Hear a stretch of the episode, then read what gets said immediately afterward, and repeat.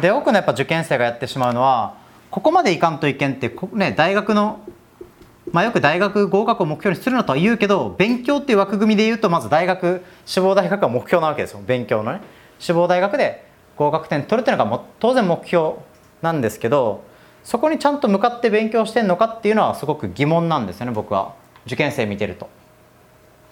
で、まあ、目的と目標ってよく言いますけど目的と目標はまあ全然違くて目的っていうのは、まあ、一つねそのベクトルも含むんですよね。この方向性に俺は進むっていうことです。この方向性に行くっていうのがゴールであり目的なわけですよね。受験だったらまあ受験勉強するけど受験勉強した時にこういう大学行ってこういう仕事を自分はこういう人間になりたいとかこういうふうな生き方をしていきたいこういう仕事をしていきたいっていうような方向性を示すのが一つゴールでもある。っていうことです、うん、その最終ゴールっていうのがこうですこうですこうですってあるかもしれないですね。うん。じゃあ目標っていうのは、まあ、その到達点をちゃんとね示すというかここまでいくっていうのが目標。自分は単語1000個覚えるっていうのは目標なわけです。うん。目標ね。これがちゃんとマッチしてますかっていうことが言いたいわけであってまず目的がずれてたらさあの勉強は本当にともうやってもやってもしゃあないことになります。大学合格大学で合格点取る？英語の枠でいうと志望大学の英語を読めるようにするっていうのが一つのゴールなわけですよね。スモールゴール。なのになんかみんなねなんか全然斜め上っていうかね斜めの方向を進んでみんな勉強してるんですよ、うん、志望大学の過去問を読むっていう意識なくやると案外ずれちゃうんですよね。方向性が。だからもうすげえ時間かかっちゃうんですね。し目標っていう観点でとここまでこの大学合格のレベルの語彙力まで身につけるっていうのが目標なのにここまでみんな行ってないんですよね。もう道半ばで終わってるというか、うん、勉強の基準もそう。勉強の基準。勉強の基準も一つの目標です。例えば慶応医学部の英語が時間内にちゃんと合格点取れるようにするっていうのが目標でしょ、うん、ってことは普段英語読んでて単語やってて長文読んでて当然速読力は求められるわけです。でもちんたらちんたら読んでる人っていうのは目標を意識してないわけですね、うん、いやそんな余裕ないよってことじゃないですか。センター英語だったら80分って制限時間あるわけじゃないですか。例えば大問6センターの大問6は605から705ぐらいの長文なんですが、まあ、あれはあの、まあ、少なくとも慶応医学部合格できる人だったら、まあ、絶対10分以内で解けるんですね。10分以内で満点取れるはずなんです。よ早かったら8分ぐらい。うん。って考えたら普段の勉強でそこまで意識してやった方がいいと思いますよ。わかりますかね言ってる意味。普段やってる長文だったらじゃあ制限時間10分でやってみようとか。うん。まああとはまあ2回目3回目復習してるんだったら絶対半分で解けないといけないですよ。僕から言わせれば。分かってるんだから。だったら5分以内で解けるようにする、うん、センター英語マーク模試もう一回解き直す。40分で満点当たり前。くらいにしないと、まあ、少なくとも最難関レベルには多分ならないと思うんですね。それが目標です。ちゃんと目標設定してるか。そこを意識して勉強してるか。その目標が基準になるんで全ての勉強そこを基準にすべきなんですよね。言ってる意味分かりますかね。だからじゃあ例えばじゃあ単語どうやって覚える？もう見た瞬間意味分かってないとダメだと思います。最難関レベルで。時間内に解くってもうん。単語見てねサポートって言ってる。なんだっけな。じゃあもう絶対ダメで、うん、もうサポートって言ったら意味を言う前にも分かってないといけないですね。もうパッて見た瞬間分かってる。単語を見た瞬間に意味はもう飛び込んでくるっていうレベルまでやるべきだなっていう勉強の基準っていうのはその志望大学の過去問を見たりとか解いたりとか実感したら結構わかると思います。っていうのをあのやったらいいんじゃないかなと思います。何がどれだけやらないといけないのか自分の学力っていうのがねあのどれぐらいなのかっていうのをちゃんとまあ正確じゃなくていいんだけどなるべく分かっておいた方がいいですよね。例えば英語っていうのも英語苦手ですとかさ英語得意ですって言うけどどこができてどこができてないのかってちゃんと分かってんのかってことなんですよね。これまさっきもちょっと喋りましたけどねあのドラゴン桜っていう漫画が今2やってて続編やってるんですよね。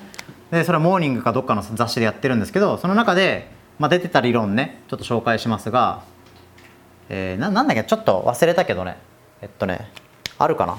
要はその自分の学力っていうのをいい加減にするんじゃなくてちゃんとそのここは得意ここは得意じゃないっていうのをちゃんと明確にしようっていう話をまあ漫画の中でしてるわけですよ。なんかあったかな？図。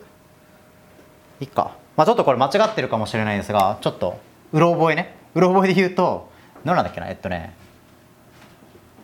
できる？できないかな？確か。で好き嫌いだったかな？好き嫌いか得意不得意なんですけど得意かな？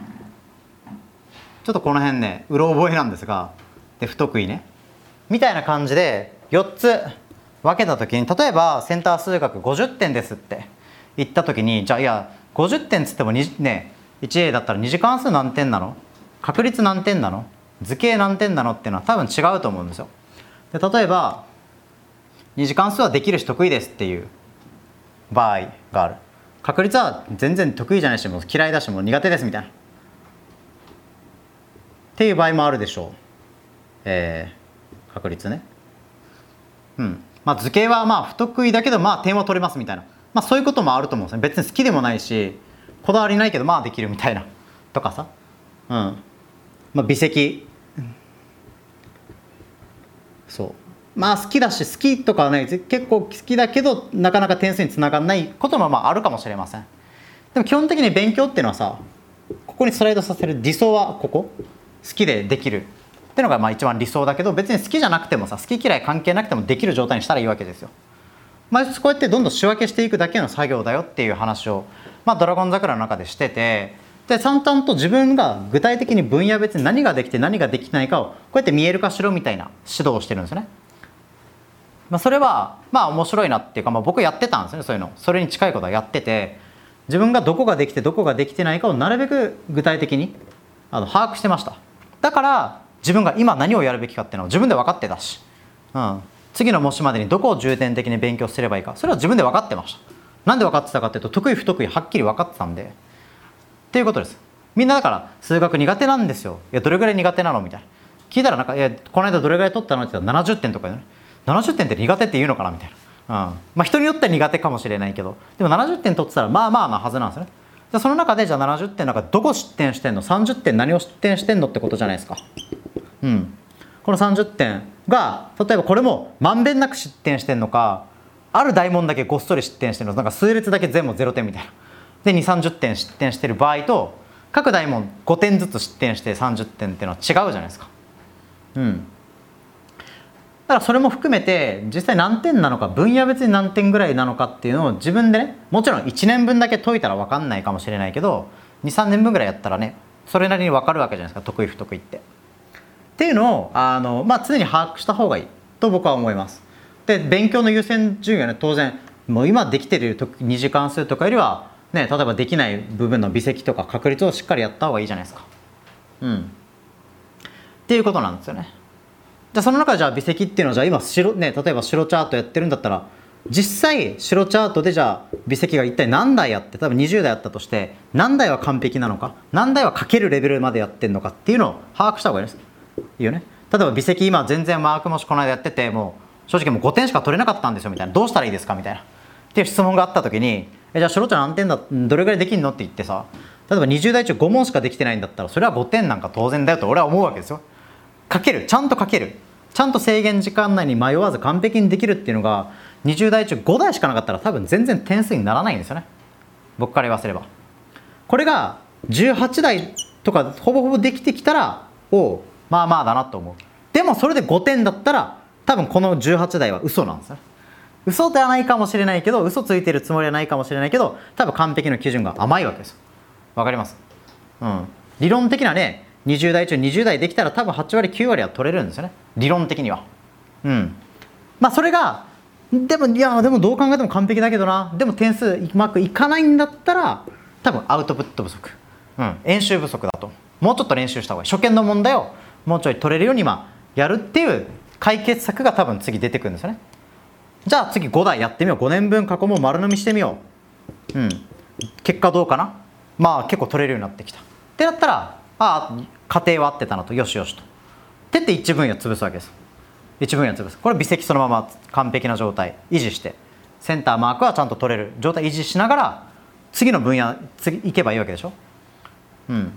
それをね10分野ぐらいやってったらまあ数学はそれなりにできるようになると思いますし。これは別に数学に限らず英語でもそう。英文法って分野だったら具体的にどこが苦手でどこができるのか。僕の場合だったらあ課題ははっきりしてて家庭法と比較が苦手だったんですね途中まで。家庭法比較あと代名詞。はようわからなかった。代名詞とか名詞とか数詞系ね。あの辺めんどくさかったんで細かいの嫌いなんであの辺苦手っていうの自覚あった。からあぼちぼち文法をしっかりやろうかなって思った時にそこだけひたすらやったんですね。家庭法500台とか家庭法400台とか。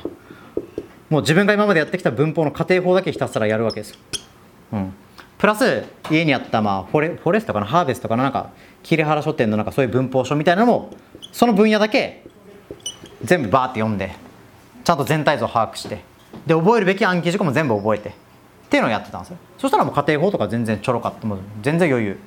比較もそう。比較もなんか苦手だったんですけど比較を一から理解して問題演習も全部バーって一気にやる。100台200台単位で全部やるわけです。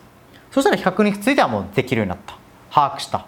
そして暗記するべきこと全部暗記する。ね。例えばノーモアザンとねノーノーレスザンナットモアザンナットレスザンとかクジラ構文とかあれちょっと複雑なやつあるじゃないですか。ああいうのも全部一気に勉強してちゃんと暗記しきる。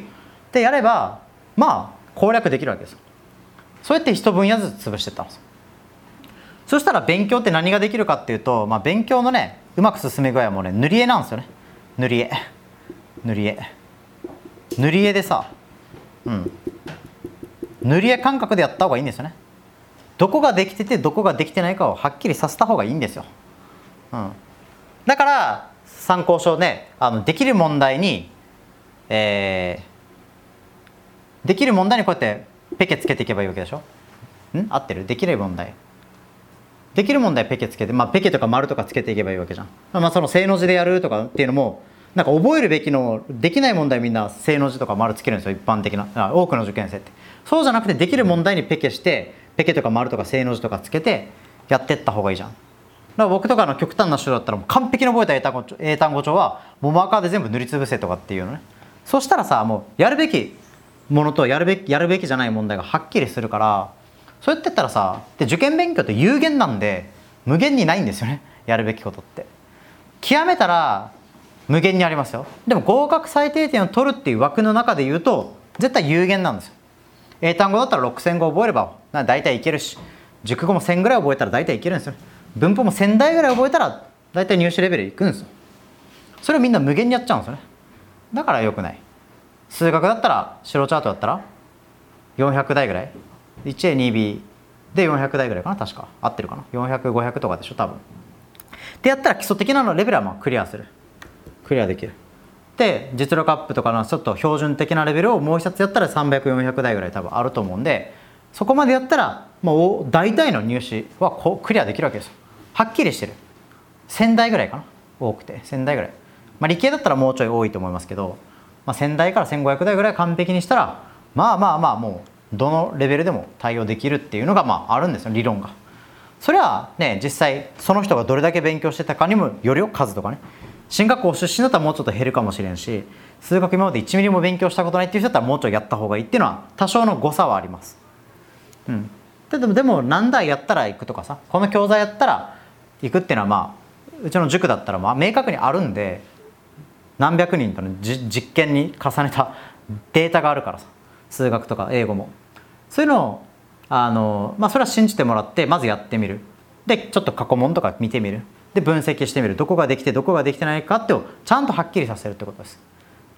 っていうのをやってったら多分もっと勉強が迷いなくできると思いますし何をやったらいいのかなっていうのは多分なくなると思いますね。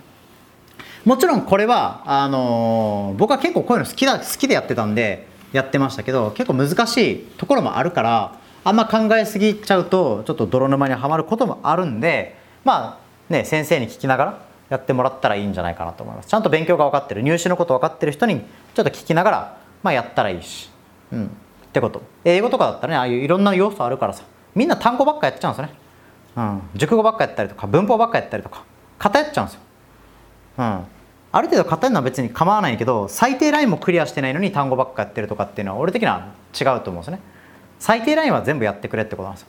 センターレベルとか入試標準レベルまではバランスよく勉強して。うん。その後で長文いっぱい勉強するとかさ。スキーマ足りないったらスキーマとを特化して勉強するとかやったらいいんですよね。そう。そのバランス感覚ないと英語はやっぱねちょっと総合勝負なんで野球でもさなんかバッティングだけやってて守備全然やってないってやつってスタメン入れないから 守備不安だから最低ライン。最低ラインをやってくれてバスケでもさシュートしかできないやつって多分使えないから一通り最低限はねパスもドリブルもできるようにしないとその上での武器だから最低限のレベルはバランスは大事です。じゃないと足、ね、穴になるから、うん、穴になる。サッカーでもシュートしかできないやつ。まあいるいるけどさプロでも。でも最低限できるよ。トラップもパスもドリブルも最低限はできるよ。うん。ってこと。なんでもう一回まとめるとそう自分の現状の学力っていうのがどうなのか。なるべく見える化する具体的に把握してみる。数値化してみる。うん。で志望大学のじゃあレベルってどうなのかな？そこまでのギャップ？距離ってどれぐらいあるのかな？何をどれだけやったらいけんのかな？っていうのをうんもちろん数値だけで表せられないですよ。英語とかも必要な勉強全部暗記したとしても長文でスラスラ読めるようになるっていうのはねなんかちょっと熟成期間必要なんですよ。なんか理論的に全部暗記したらじゃあ全部いけるかって言うとそうでもないんですよね。そうでもないからちょっとむずいところある。数学でもちゃんと覚えたはずなのに得点につながらない時期もあります。でもそれはずっと演習したり何回も反復することでちょっと熟成期間が必要で。それ熟成期間をずっと経てでなんかいろいろ知識が有機的につながってきたら得点ポンって上がるんですね。ある時一気に英語が読めるようになる瞬間とかあるんですよ。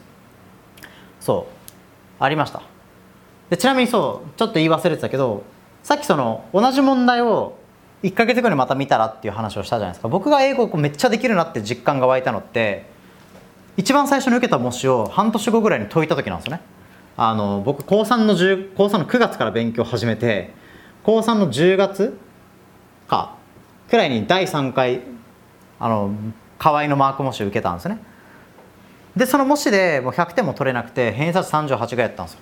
でも全然できなかったんですよ全然読めなかったんですよ。でその模試自体は、まあ、ずっと置いてたんですよ。確か100点未満だったんですよね。で置いてたんですよそれ一応。なんか残しといてなんか。でこう浪人ですね。浪人して、まあ、3月ぐらいだったかな。3月か4月ぐらいになんかこう整理してたらもし出てきてあこれあるわと思って。でもうほとんど復習してないから復習してなかったんですね。だからほとんど覚えてないからもう一回ちょっと解いてみようと思って。解いたら170ぐらい解いたら取れたんですよね。結構伸びあここであ結構俺伸びたわと。170後半かな。結構取れてあできたわと思って。前より明らかに分かるようになってるみたいな。って思って、まあ、すごく伸びを実感できたしうん。なんかそこで英語結構感覚変わったなっていう瞬間あったんですよね。